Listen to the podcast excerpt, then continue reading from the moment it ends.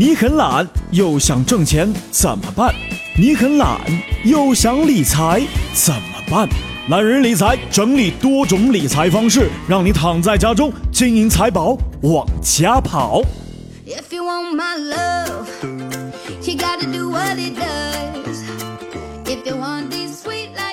Hello，各位好，欢迎点开 APP 一起收听懒人理财。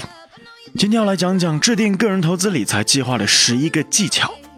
首先，第一个是逐步分解自己的财务目标。短期财务目标，一个月、三个月、半年、一年，甚至是长到十年、二十年，甚至一辈子，要达到何种程度的财富目标，都是需要逐步分解的。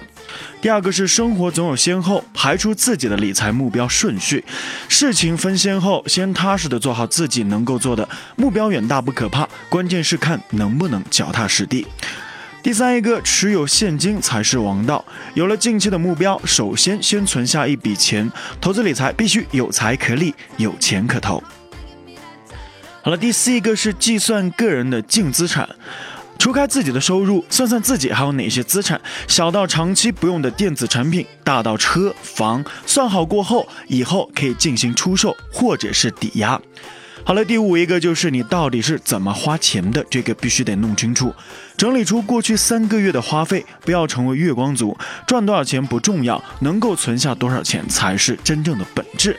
在整理账单的时候，看看自己哪一些属于非必要的花费。那第六条就是减少非必要的支出，增加必须的支出，诸如跟朋友应酬啊这些非必要娱乐。保险是生活必须的支出，为自己的生活增加一份保障，一增一减，让生活更加美好。好了，第七个技巧是坚持储蓄。储蓄是一种美德，在需要钱的时候才发现平时存钱的重要性。储蓄可以教给大家一点技巧，平时保存口袋里面的五分之一存起来，养成良好的存钱的手段。好了，第八个技巧，控制透支。信用卡是天使也是魔鬼。理性购买商品，购买商品的时候问自己，到底是不是必须的？可买可不买的就不要买了，不要着急，特别是房子。好了，第九个技巧，不断学习投资理财的知识。